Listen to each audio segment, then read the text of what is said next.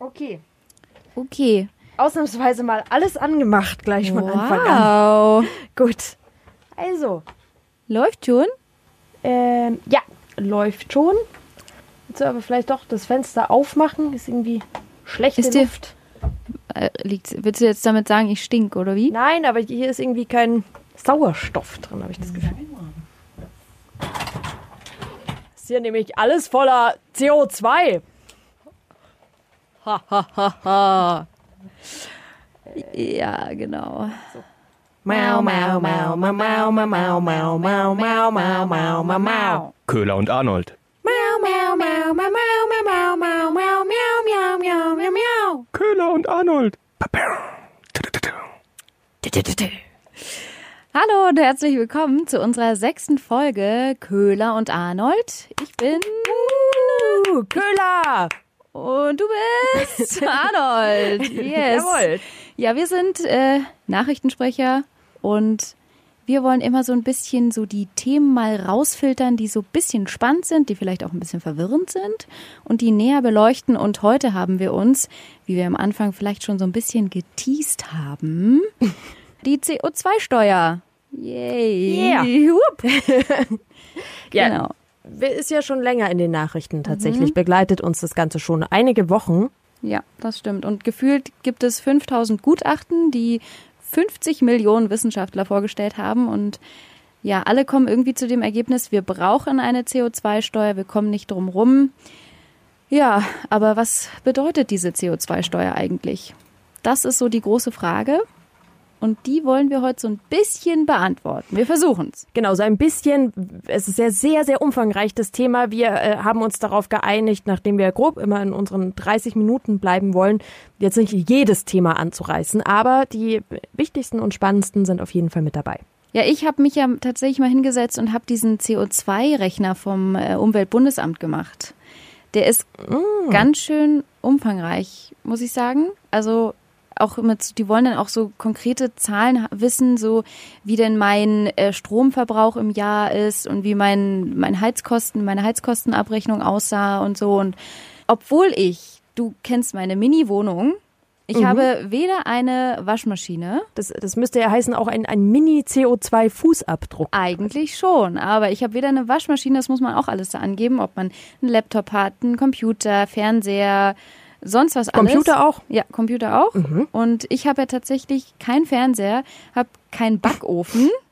Hab, Stimmt, deshalb nie Lasagne für dich. also ja. ich, ich, für alle, die das nicht, ich wohne nicht unter der Brücke, ich habe tatsächlich eine Wohnung, aber ja, äh, die ist halt sehr spärlich eingerichtet. Und ich habe nur einen Laptop und trotzdem ist mein CO2-Fußabdruck echt ganz schön groß. Also ich bin wirklich im deutschen Durchschnitt und habe einen CO2-Ausstoß von 11,57 Tonnen im Jahr. Und der bundesdeutsche Durchschnitt ist so bei 11,61 Tonnen.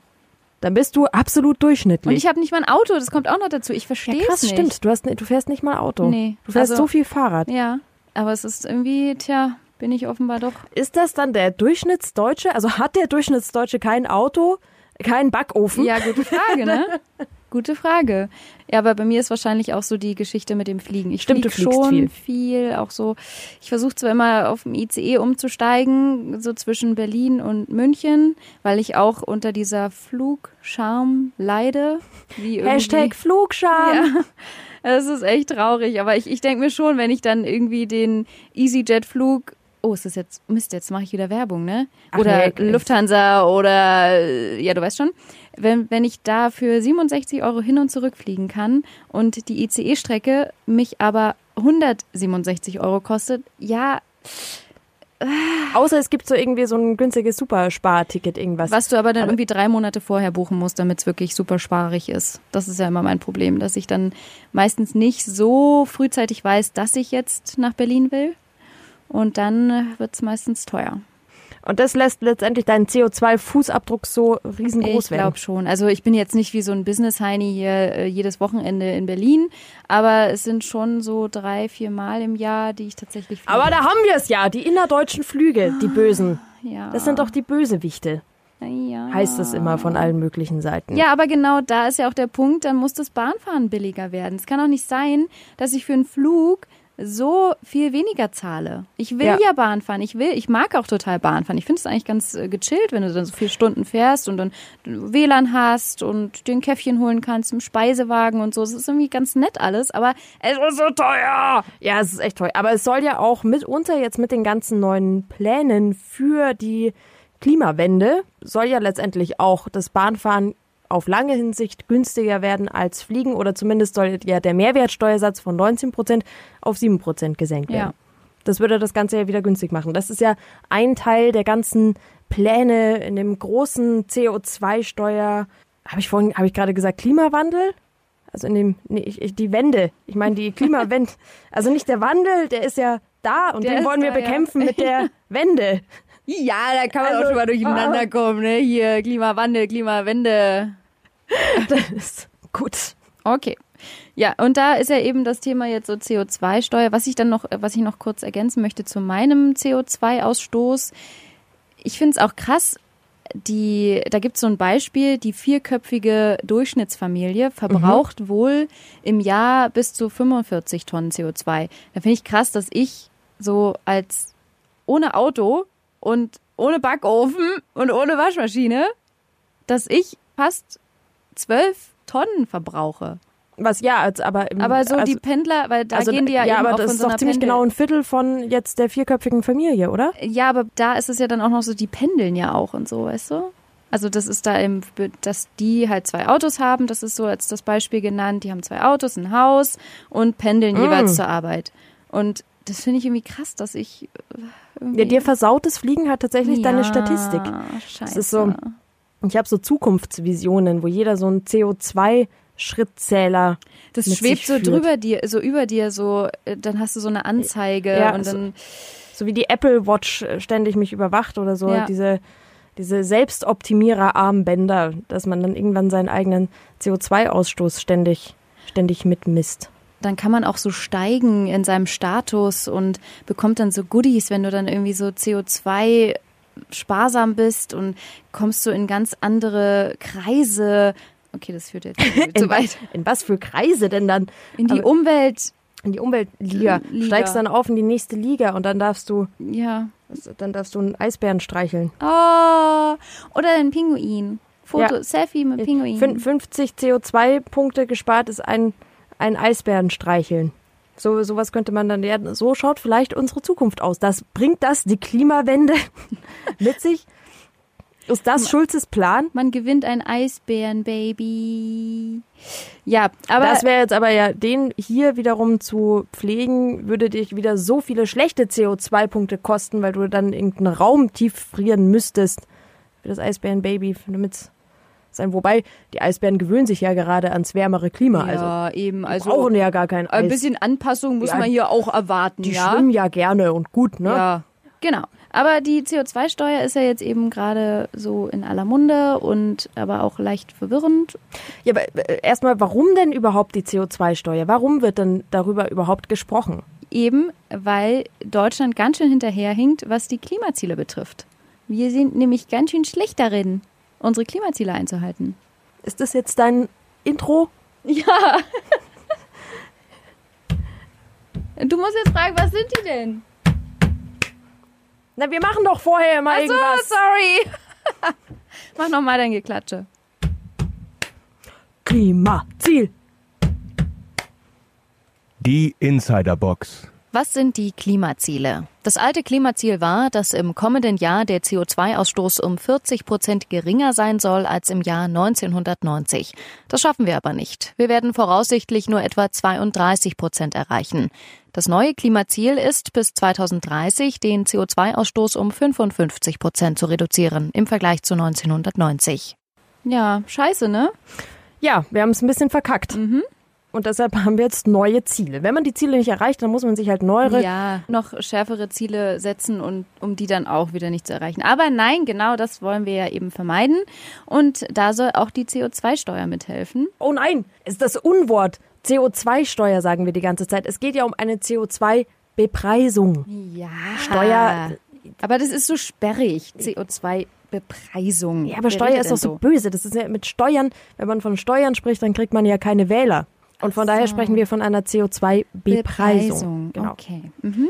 Aber viele sind ja dafür, nach dem Motto, ja, okay, dann müssen wir eben endlich mal unseren Beitrag zahlen, damit es sich etwas ändert.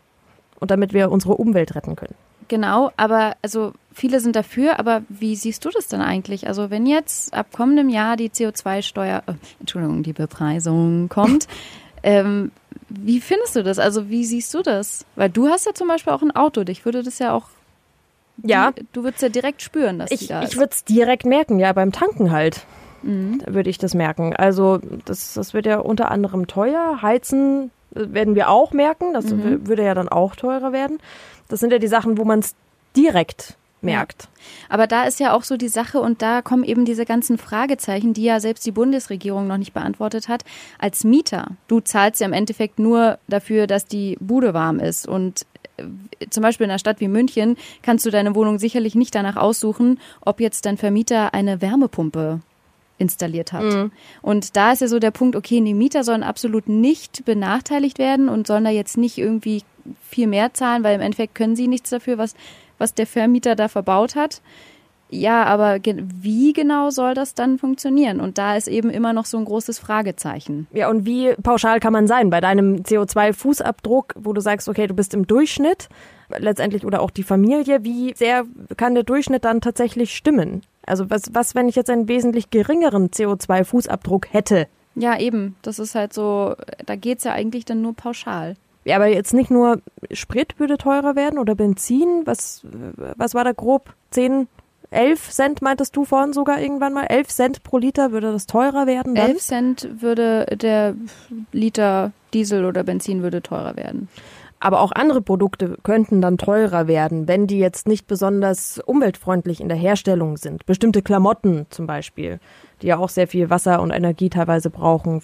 Genau, und das ist ja eben auch der Punkt, dass ja auch das Ziel ist, dass die Industrie oder die Unternehmen auch diese CO2-Steuer auf ihre Produkte also wieder an den Kunden weitergeben, indem sie eben ihre Preise anheben und dann jeder Einzelne sich dann eben überlegt, ob er jetzt das kaufen möchte und dass man da dann eben so quasi anfängt zu sparen. Mhm. Und dann soll man aber letztendlich, sollen wir, das hatte die Schulze doch vorgeschlagen, wieder entlastet werden, aber auch. Also das genau. Geld soll in einen großen Pot fließen bei der CO2-Steuer, der dann wiederum in den Klimaschutz investiert genau, wird. Klimaschutz und in äh, erneuerbare Energien und Technologien. Forschung, ähm, genau. Genau. Und wir kriegen dafür eben dann, es ist so der Plan, war jetzt der Vorschlag, dass es so eine Klimaprämie dann gibt pro Kopf.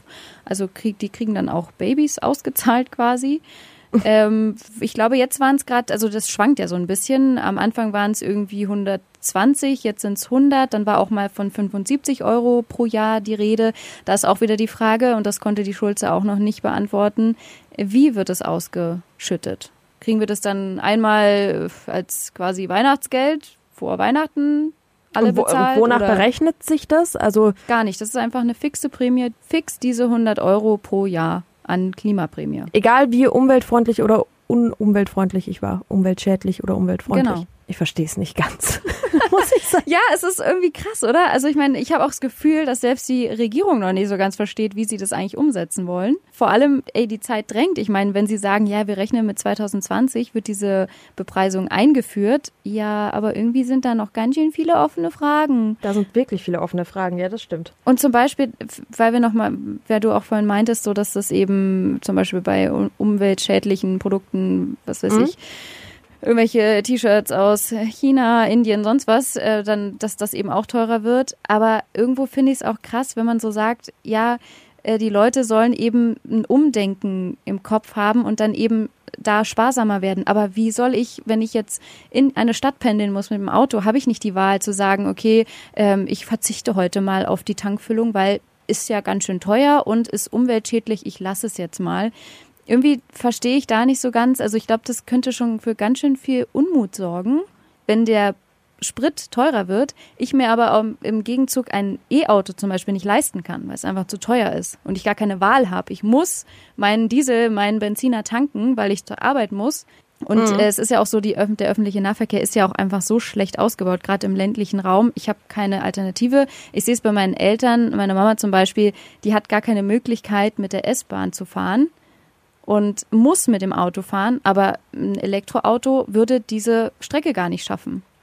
Ja, das ist noch sehr unausgereift, wirkt ja. das alles, ne? Oder als wäre das jetzt so eine es kommt sehr hauruck das eine, bevor die Infrastruktur wirklich dafür da ist. Letztendlich mhm. ist ja aber auch das Ziel der Parteien, dass man sagt, okay, dann muss auch natürlich die Infrastruktur ausgebaut werden. Mhm.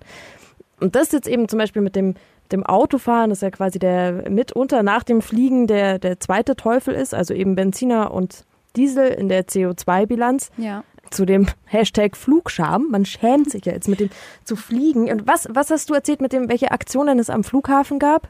Ja, jetzt äh, Fridays for Future, die haben ja Stimmt, ich, man merkt, du warst im Urlaub, deswegen. Ja, also. ich habe noch, ich hab noch so einen leichten Urlaubsblackout. Ja, das ist in Ordnung. Das ist auch immer sehr gesund, wenn man den mal hat. Äh, ja, die haben da eben demonstriert. Äh, in Stuttgart haben sie richtig demonstriert. Da waren irgendwie hunderte Schüler und Jugendliche und äh, Parents for Future und so, haben da eben gegen das Fliegen demonstriert, mit so Sprüchen wie Attacke, Attacke, Fliegen ist Kacke. Und hier in München war dann eben so ein Die-In, also da haben die sich halt hingelegt auf den Boden und haben so still protestiert und wollten eben den ganzen Passagieren jetzt zum Ferienstart in Bayern und Baden-Württemberg so ein schlechtes Gewissen machen. Also du ja. musst dich, du musst den Walk of Shame quasi jetzt genau. machen, wenn du ähm, anstehst. Da habe ich mich auch, da habe ich mich auch echt gefragt. Eigentlich hätten die sich auch auf die A8 legen können oder auf die A9, weil was da schon wieder an Stau war. Und ja, es sitzen vier Leute in einem Auto in der Regel, wenn jetzt Familien irgendwie in Urlaub fahren. Aber wie lange die da einfach im Stau stehen und mit mit voller Klimaanlage und laufendem Motor, was das auch einfach für einen CO2-Ausstoß bedeutet. Ist halt auch so krass. Total. Also da stellt sich die Frage, was ist denn jetzt eigentlich dann in dem Fall wirklich klimaschädlicher? Es gibt ja den CO2-Rechner und ja, da steht, ähm, da wird es auf 100 Kilometer gerechnet.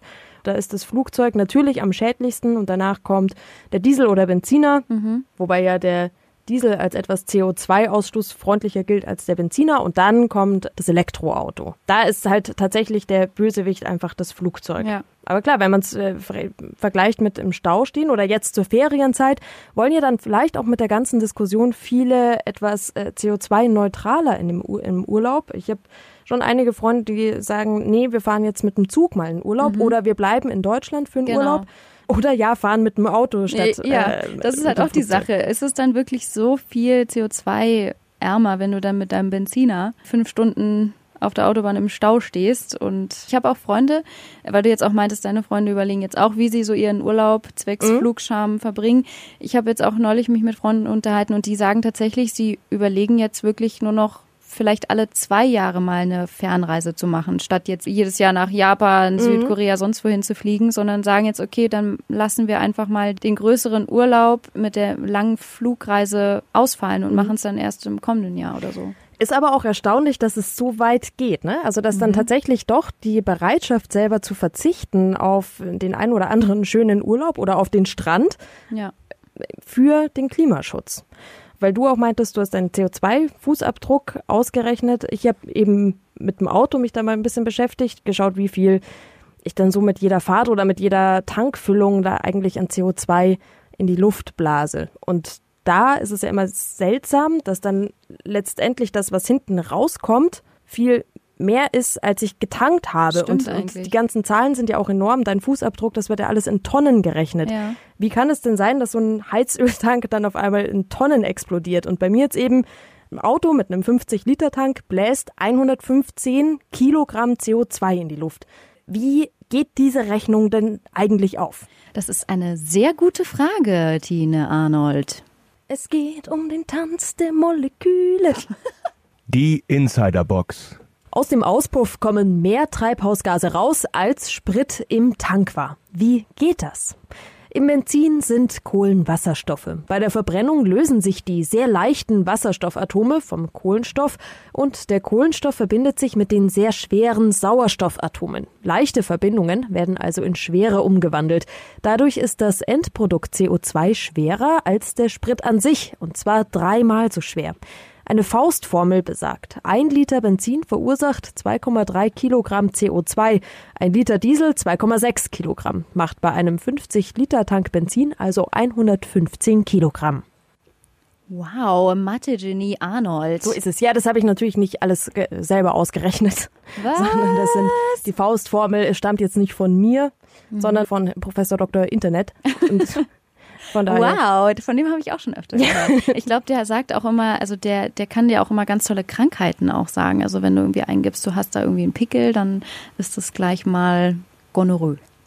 Äh, ja. Mhm. Was genau hat das jetzt? Keine Ahnung. ja. ja, aber es ist schon krass einfach. Solche Sachen, die checkt man ja auch einfach nicht. Wenn du, wenn du so Zahlen um die Ohren geschmissen bekommst, wie ja, äh, du verbrauchst hier elf Tonnen CO2 im Jahr. Hä? Was? Ja, da muss man eben erstmal für die Größenordnung irgendwie, man hat halt keine Vorstellung davon. Also ich habe da keine Vorstellung von irgendwelchen Tonnen an CO2. Ich meine, das ist ein, ein Gas. Sich Aber da Tonnen vorzustellen, ist eh schwierig. Kannst du dir denn vorstellen, also ich meine, ja, Flugscham hin oder her, aber so mit dem Auto weniger zu fahren? Weil ich meine, das muss man ja auch echt sagen, das Auto ist halt auch einfach voll der Klimasünder. Mhm also das würde für mich bedeuten, mein Hobby aufzugeben zum Beispiel. Da komme ich mit den Öffentlichen so gut wie gar nicht hin, außer ich plane so viel mehr Zeit ein, weil ich dann ein Stückchen raus aus der Stadt muss und dann von der S-Bahn nochmal sehr weit laufen müsste. Also dann, dann wäre meine Fahrzeit statt 20 Minuten wahrscheinlich über eine Stunde. Also da müsste ich schon auf einiges verzichten auch. Und sonst wären es, gut, meine Eltern könnte ich auch mit der S-Bahn besuchen. Das geht. Ja, ich bräuchte mehr Zeit. Für mich wäre es eindeutig würde es bedeuten, mehr Zeit zu brauchen. Mhm. Und von daher, also vielleicht wäre es Entschleunigung, würde es meinen Alltag entschleunigen. Aber ich finde das halt irgendwie schon krass, so was so ein Alltag auch ohne Auto bedeuten würde. Also für mich jetzt zum Beispiel, mir ist es total wurscht, weil ich wohne zehn Minuten entfernt von der Arbeit und habe eigentlich alles, was ich brauche, in meiner Nähe und habe eben Fahrrad und zur Not halt U-Bahn und so. Aber ja, wenn du dann eben außerhalb auch irgendwie Hobbys hast oder Familie, was machst du dann? Ich meine, bei mir sieht man ja, ich habe dann halt nicht das Auto, sondern den Flieger. Genau, eben. Du musst mit dem Flieger halt bis nach Berlin. Ja, für dich würde es halt dann eben bedeuten, öfter mal Zug zu fahren, schau. Aber was mich da ja dann auch, was ich auch irgendwie krass finde, ich habe mir tatsächlich ja mal diese Bundespressekonferenz reingezogen, als die Schulze mit ihren drei Gutachtern vorgestellt hat, wie denn diese CO2-Bepreisung funktionieren könnte. Mhm. Und da war dann eben auch so die Sache, dass die, die Gutachter auch darauf hingewiesen haben, so ja, CO2-Steuer ist wichtig und da wäre ja eben, wir, wir, haben ja vorhin gesprochen von dieser Klimaprämie, diese Umweltprämie, die man dann irgendwie am Ende des Jahres bekommt, ähm, dass dann eben auch noch eine Entlastung sein könnte, dass die Stromsteuer wegfällt. Mhm und Strompreise auch günstiger werden. Aber da war dann auch wieder so ein großes Aber. Man muss dann natürlich auch aufpassen, wenn dann dadurch mehr Strom verbraucht wird, weil weiß ich nicht, mehr E-Autos rumfahren oder mhm, mh, öffentliche Verkehrsmittel einfach stärker genutzt Noch werden. Noch mehr E-Scooter unterwegs sind. Ich hasse sie. ähm, das dann muss man ja auch gucken, woher kommt der Strom? Ob dann doch nicht wieder mehr Kohlekraftwerke dann eben genutzt werden müssen oder eben Atomkraftwerke und da das dann eben auch die erneuerbare Energie deutlich stärker ausgebaut werden muss. Ja, ja, eben, es ist ein riesen ja, Teufelskreis. eben, es ist so äh, scheiße. Ja, es ist, aber das zeigt eben, in was für einer Dimension wir uns da bewegen, wenn wir von Klimawende sprechen. Mhm. Das ist eben nicht mal schnell ein paar mehr Elektroautos oder E-Scooter auf der Straße. Es ist halt mehr als ein paar scheiß tausend E-Scooter in der Stadt auf einmal überall zu platzieren. Die übrigens, kurze, wir verfolgen das Thema E-Scooter ja sehr intensiv. Ich ja. beziehungsweise auch. Ähm, ich bin immer noch nicht mit einem gefahren, was ich ja eigentlich fest vorhatte, aber mir fällt schon massiv auf, dass die überall rumstehen.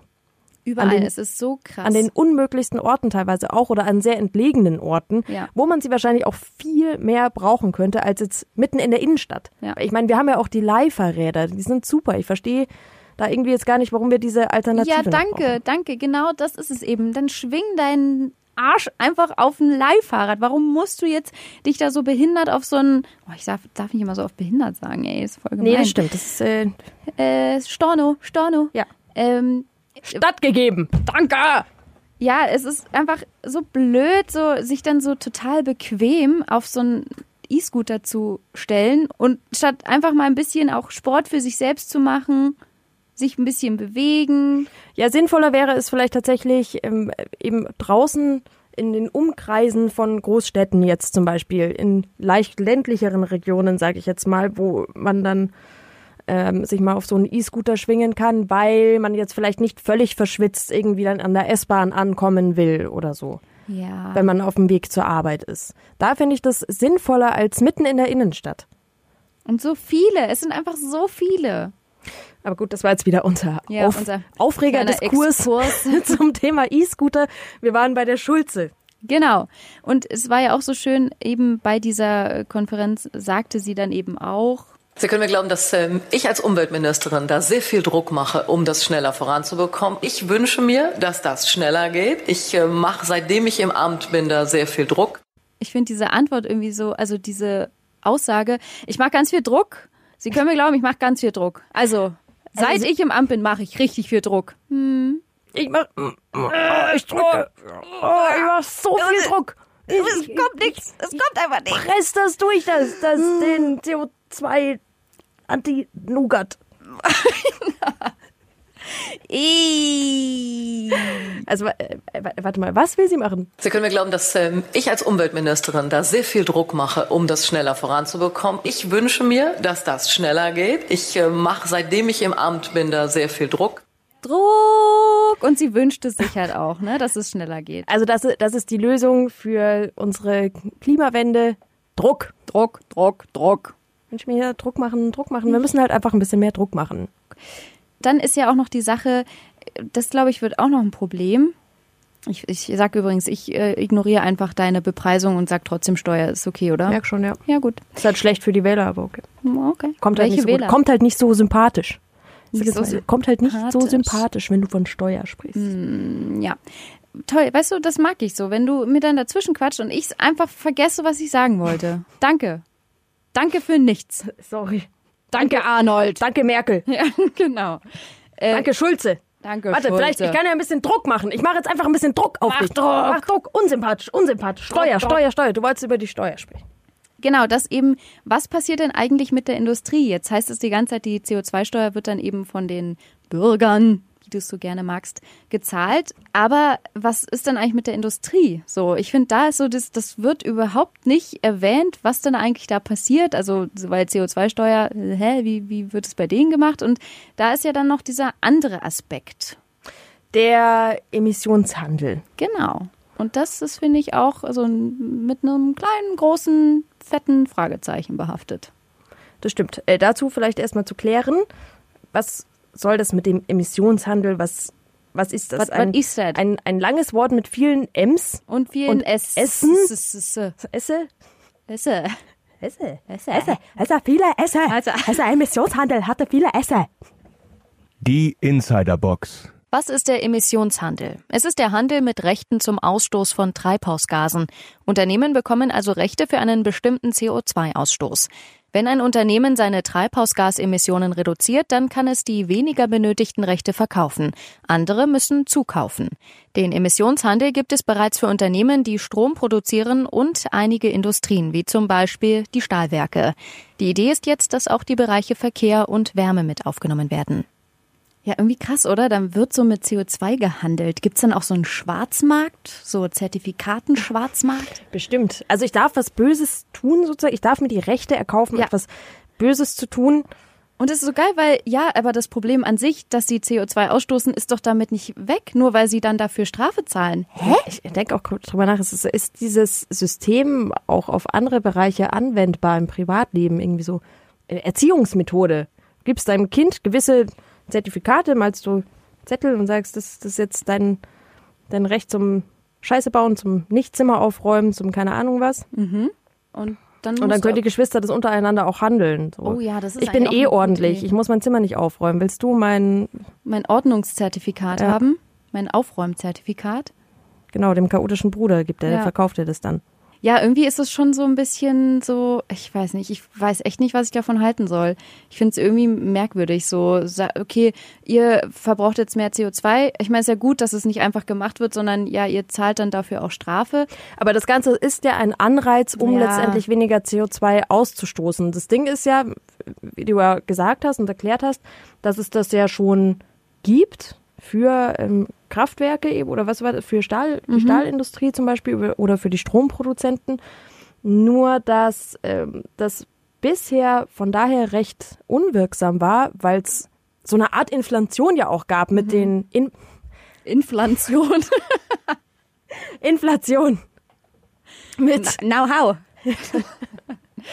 oh nein, reiß nicht alte Wunden wieder ja, auf, bitte aus für, Folge 5. Ja, ja, Folge 5 ist das. Also wer mal ein bisschen lachen will, der sollte sich Folge 5 anhören und Tina Arnolds Englischkenntnisse sich oh mal Gott. antun. Ja, we are all sitting in one boat. Genau. Aber ähm, zurück zum Thema. Ja.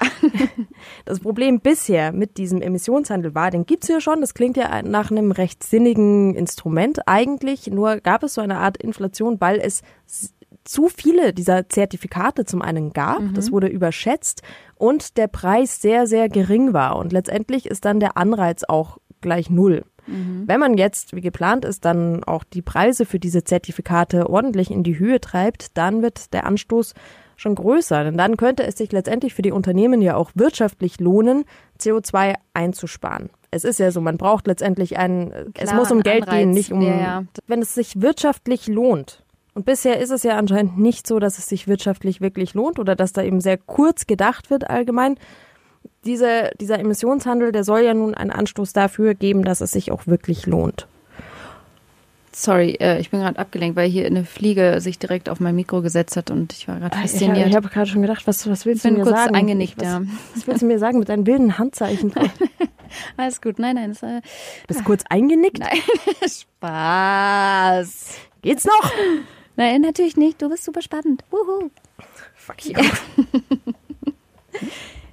das sind ja alles gute Vorschläge und ich bin gespannt, ob das auch alles so funktioniert. Aber es ist ja noch nichts beschlossen. Nee. Und da bin ich gespannt, ob die das tatsächlich bis, wenn das 2020 losgehen soll, ob die das wirklich alles so schaffen mit der Umsetzung. Wir sind mal wieder gespannt. Wir sind, wir sind super gespannt. Ja, wir sind immer sehr, sehr gespannt auf alles. Wir sind super gespannt. Oh Gott.